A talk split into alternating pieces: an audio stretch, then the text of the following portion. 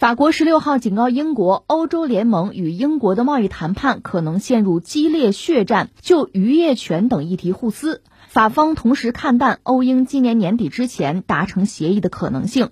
英国回应表示，不求欧盟给予特殊对待，只愿获得类似加拿大等友国与欧盟达成的贸易条件。英国一月三十一号正式脱离欧盟，随后进入脱欧过渡期，与欧盟的贸易维持现状。双方希望在今年年底过渡期结束之前，就未来关系涵盖的贸易、安全等议题达成协议。据悉，英国以外的二十七个欧盟成员国正就未来关系提出各自要求，其中法国立场尤其强硬，牵头多国公开主张今后继续在英国水域内捕鱼，但是英国希望全面自治，限制欧盟渔民进入。呃，英国脱欧有几天没关注了，因为一月三十一号，这个英国脱欧已成定局吧。在之后无外乎就是今年，英国和欧盟谈，就像离婚一样，反正先离了，离了该办的手续办了，但是好多事儿还需要谈啊。呃，将来双方怎么处这个关系，距离涉及到非常多的事情。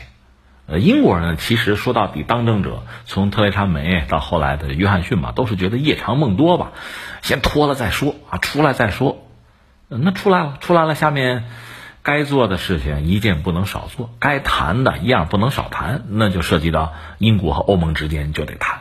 我们说过，英国需要谈的很多，跟美国也得谈吧。将来比如跟日本、跟中国、韩国，就各种关系都得理顺。当然，这里面很重要的是和欧盟，欧盟本身也会很关心和英国的关系，因为现在欧盟它是多个国家联合在一起的，二十多个国家嘛。你英国如果就这么出去了，甚至还得了便宜。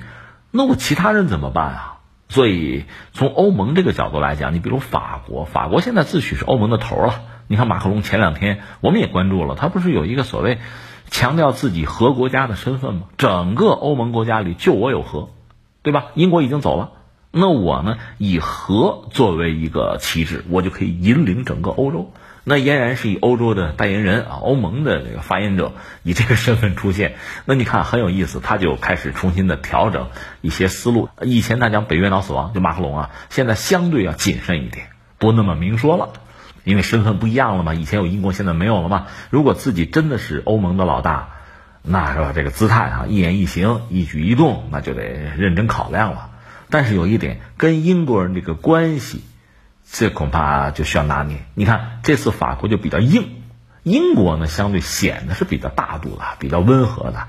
呃，什么意思？涉及到渔渔业，因为你英国本身就是个岛国嘛，在历史上讲，你看欧洲很多国家，呃，北欧那边大伙儿在说啊，你像荷兰，荷兰有一个说法说，荷兰和英国吧都有工业革命的可能，但是荷兰倒霉，荷兰因为它渔业太发达，它生产大量的船打鱼。鱼当时它又没有个冰箱，你要么把它腌了，腌也不好吃是吧？甚至都臭，所以渔业这个东西没有办法作为一个抓手，就能够提升整个荷兰的制造业、工业革命，提不起来。英国选择的是什么呢？其实是呢绒啊，就是纺织业啊。呢绒那个东西放十年它也坏不了啊。你考虑这个问题没有？所以荷兰走错路了，有这么一个说法啊。英国搞工业革命，但是英国毕竟是一个岛国呀，渔业对他来讲很重要啊。那渔业需要什么呀？你说需要船吗？不是啊，需要海域啊。就这块地儿，这个海区，这个渔区是我的，我就能捞鱼，捞了鱼我就可以卖。那以前大家都是欧盟里边的成员，很多事情好办好商量。那欧盟拿出一个政策来，大家遵守就完了。现在不一样了。现在英国不是欧盟成员了，我是个岛国，就是我周边得有相应的这个有领海，有专属经济区，对吧？另外有渔区，不是所有的地方都适合捕捞的。另外，必要的时候我得有行使这个行政的主权，禁渔，保护渔业资源，对吧？这得我说了算。现在我不是欧盟国家了，那我这个自主权得有啊。所以从英国来讲呢，那就差不多了吧？你们就别来我这打鱼了啊！你这个渔业，你们自己别处搞去。我这儿呢就自主了吧，我画个圈，这是我的地儿啊，别进来啊！进来你跟我打招呼，得我批准。事儿就是这么个事儿。那么从法国这儿讲说，那不行啊，那不行啊！如果这样的话，你英国的鱼产品，你将来还要卖到欧洲大陆，你要自己画个圈儿啊，画地为牢哈！你把自己这好地方占了，你不让我们进去捞鱼的话，那我请问你，欧洲大陆这个市场你还要吗？你是不是不想到我们家卖鱼了呀？啊，你看就叫起板来了，就这么个状况。英国的意思说什么呢？我也不打算要什么特殊的待遇。你看看欧盟啊，跟加拿大怎么签的，甚至跟跟日本啊、跟韩国搞的这个贸易协议，你怎么对他，怎么对我就行，我不需要你什么特殊的照顾，咱也不用有什么特殊关系，但是基本的尊重你得给我吧。这是英国目前的状况。法国说：“你等着，你等着啊，咱马上得谈这个事儿，谈那就是刀光剑影啊，我们不可能松口啊。”英国的意思啊，有的谈，有的谈，慢慢谈吧，这么一个状况。因为英国它脱欧之后，显然就是老哥一个了呗，形单影只啊。那欧盟国家一堆二十多个国家要群殴的话是很麻烦的，所以英国总的来说这个态度吧，相对来说温和啊，建设性。而法国呢，它比较硬，因为它手里牌好，就出现这么一个状况。那你说到底怎么着呢？那谁知道？慢慢谈去吧。而且这个事儿是不是？呃，就是法国代表欧盟呃和英国谈就行，有没有其他域外国家的影响？这个咱们还得关注。为什么就是这事挺好玩呢？我就想扯一段历史。你看我们节目嘛，历史穿行者，很多事儿你看看历史，有助于对现在的理解。我就想起什么呢？就英国在历史上和谁干过仗啊？冰岛鳕鱼战争输过三次。我简单扯扯这个事儿啊。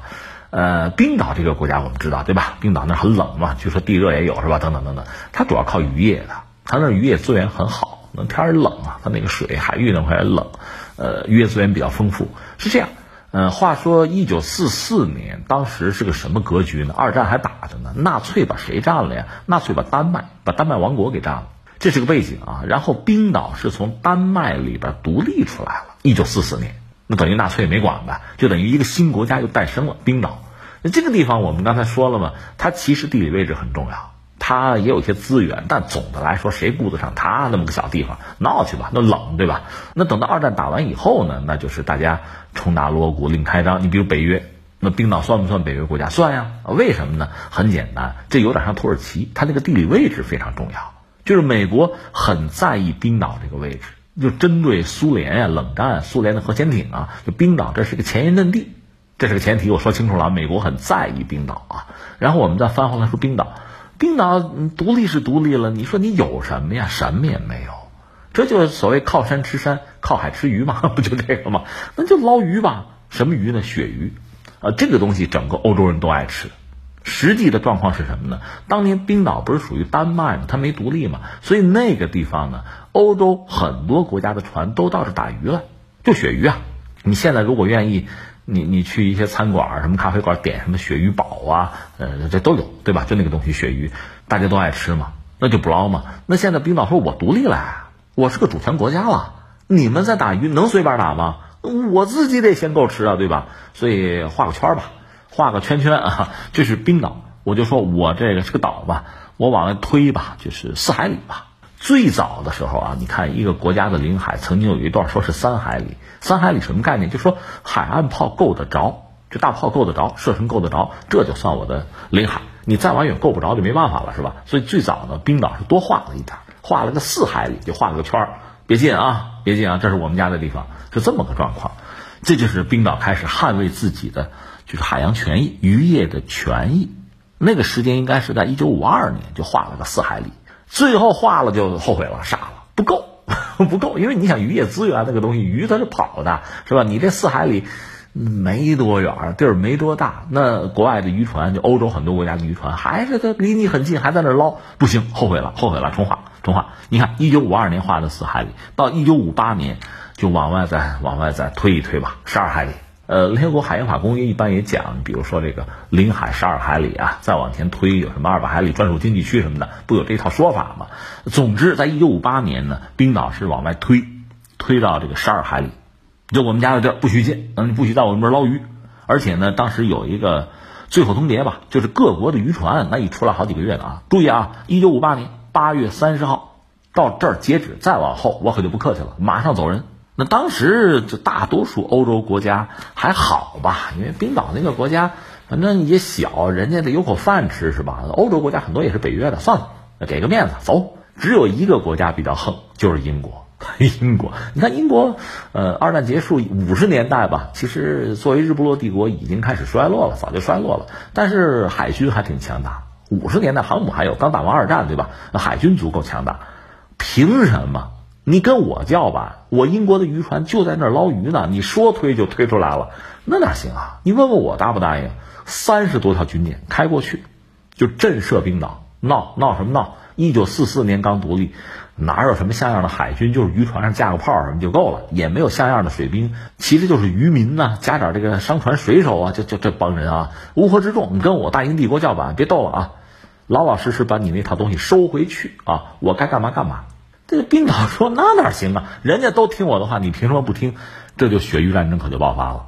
这个血域战争呢，就是从你看是八月三十号开始，就九月一号就开始吧，就一直干到十一月中旬吧，十一月十二号左右，就是双方就开始对杠，就是你来我往啊。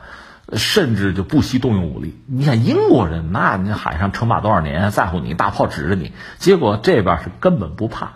你想想，北欧国家什么国家？北欧海盗嘛，维京海盗嘛，人家这个祖上有传统，在海上也是一霸。这个英国就较起劲来了，折腾来折腾去。你说英国真的说啊，拿海军去压冰岛没问题，但是呢，有几个因素。一个呢，我们讲有美国因素，因为美国是指望冰岛这跟苏联杠的，所以他是。偏向冰岛，那就是说你英国你该牺牲牺牲几条臭鱼，你知道的嘛。另外，英国本身呢，它也不好以强欺弱，那毕竟也有一个面子，有一帮北约的盟友，还有一帮斡旋的劝的，哎呀，你让一让吧，省省吧。最后说拉倒，行，我让让吧。最后是英国说，那我就我就让一让吧。那冰岛一看行，可以，嗯，那我也给你个面子吧。这么着啊。你看那些国家都走了，你呢也走得晚。我也知道你有损失，你不高兴，我给你个三年调整期，我让你过渡三年行吗？就这地方肯定是我的，你承认对吧？然后呢，你在这再待三年，呃，有几条船来打打鱼，我也忍了，对吧？我也给你一点补偿，是吧？那这轮就鳕鱼战争，一九五八年就这么着了。然后话说到了一九七二年呢，冰岛又改主意了，说哎呀，十二海里不合适，五十海里吧，又往外推。说到底呢，就是渔业资源。你想打鱼卖钱，那哪有个够啊？有了就捞嘛，那越捞越不够啊。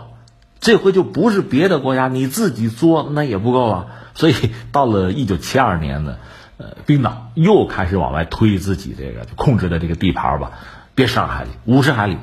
这一下子英国人又不干了，你疯了，这不得寸进尺吗？是吧？你说让我让给你十二海里，十二海里之外总是我可以打鱼吧？英国是岛国嘛，它跟别的不一样，它有渔民呐，有船呐，一下子几百条船在那。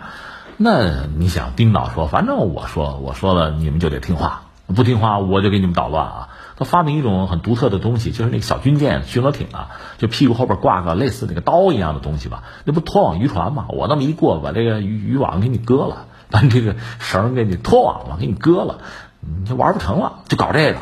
那英国一看派军舰，派军舰，又这回是大军舰啊，呃，也不是三十多条，反正有那么几条就过去了，又对峙。那这这是第二次血域战争嘛，就是冰岛和英国的军补军舰的，反正又在那对峙，又在那闹。这回是撞了，就是冰岛的一个小船吧，就是它有那个撞角啊，就直接撞了英国的巡逻艇，就撞了。撞了，其实双方都受损了，然后出了个麻烦。冰岛有一个水手吧，他去就是救自己的船嘛，他就电焊吧，就是焊他船不进水了嘛，没想到触电死了，呀，死人了。冰岛一看，我吃亏了，我说我受伤害了，这那受得了吗？老百姓也不干嘛。一个是跟英国那要玩命，再就是在国内把美国人赶走，美国人赶走，你这军事基地不要搞了。这美国一看闹什么闹嘛？我跟苏联干着仗呢。这英国，你你忍忍，你忍忍，你再让一让，这这又施加压力嘛？北约一帮盟友也劝嘛，就不要搞嘛。人家冰岛小，你不能欺负人家。哎呀，这英国一看，好吧好吧，最后又让了，就让吧。那因为最早冰岛，你看啊，四海里、十二海里、五十海里，那你英国也没办法，再退一步吧。然后冰岛说行，你这样的话，我我再给你一点好处，对吧？呃，有一些特殊的区域，你的渔船吧。还可以来，我给你限定，反正你别多打，打多少多少吨啊，来多少船，反正是吧？你还是有个过渡期啊。这冰岛又给个好处，那英国也按期按鳖嘛。这是第二次血域战争，然后是到了一九七四年，这冰岛又改主意了，说呀，我们这个渔业资源不够用了，什么五十海里这。二百海里，再往外推，推到二百海里，这英国当然又不干了。你看又疯了，你最早四海里到十二海里到五十海里还不够，你这是人心不足蛇吞象。二百海里，你让我们还过不过呀？我们也有渔民嘛，这又闹起来了。当然说，你看前两次都让，这次你也让了吧？总之，英国就没办法，就又让了。因为你看，呃，它不简单的是两个国家之间的问题，它涉及的很复杂。比如说冷战的背景啊，域外国家，比如美国在背后这个捣鼓哈，就是坑英国嘛。它挺冰岛的原因是冰岛对它有用吗？再就是北约，呃，这也是一个盘子，在这个架构里边，是吧？那也不应该打起仗了嘛。当然，北约里边有打仗的，你比如这个希腊和土耳其也干过仗。但总的来说，毕竟有这么一个盘子，就就不要打嘛，谈嘛，是这么个状况。但这么一谈呢，实际上。嗯，反正英国吃了几次亏，那翻回来我们说现在呢，英国脱欧了，就原来欧盟的那个平台是没有了，但是北约这个平台确实也还是有的啊，呃，肯定也不至于刀兵相见。真要刀兵相见的话，你英国在北约里边还算是一个大块头，你还真不好欺负人，对吧？人有的小家伙就是 就是跟你来横的，你也没办法。所以英国这次呢，也不是像以前就我们讲三次鳕鱼战争对冰岛那样。呃，一开始挺硬，那么后来又有软，对吧？这个很尴尬，呃，所以这次你看他的态度相对比较淡定。倒是法国呢，应该说考虑到自己现在在欧盟里的这个大国地位哈，领头羊这个身份，是不是就是态度就强硬一些？但是强硬归强硬，最后要落实到你确实要谈呐，谈的这个结果应该是双方都能接受，只是一方接受，那不是一个谈的结果了，对吧？所以最后看看谈出什么状况来，咱们走着瞧吧。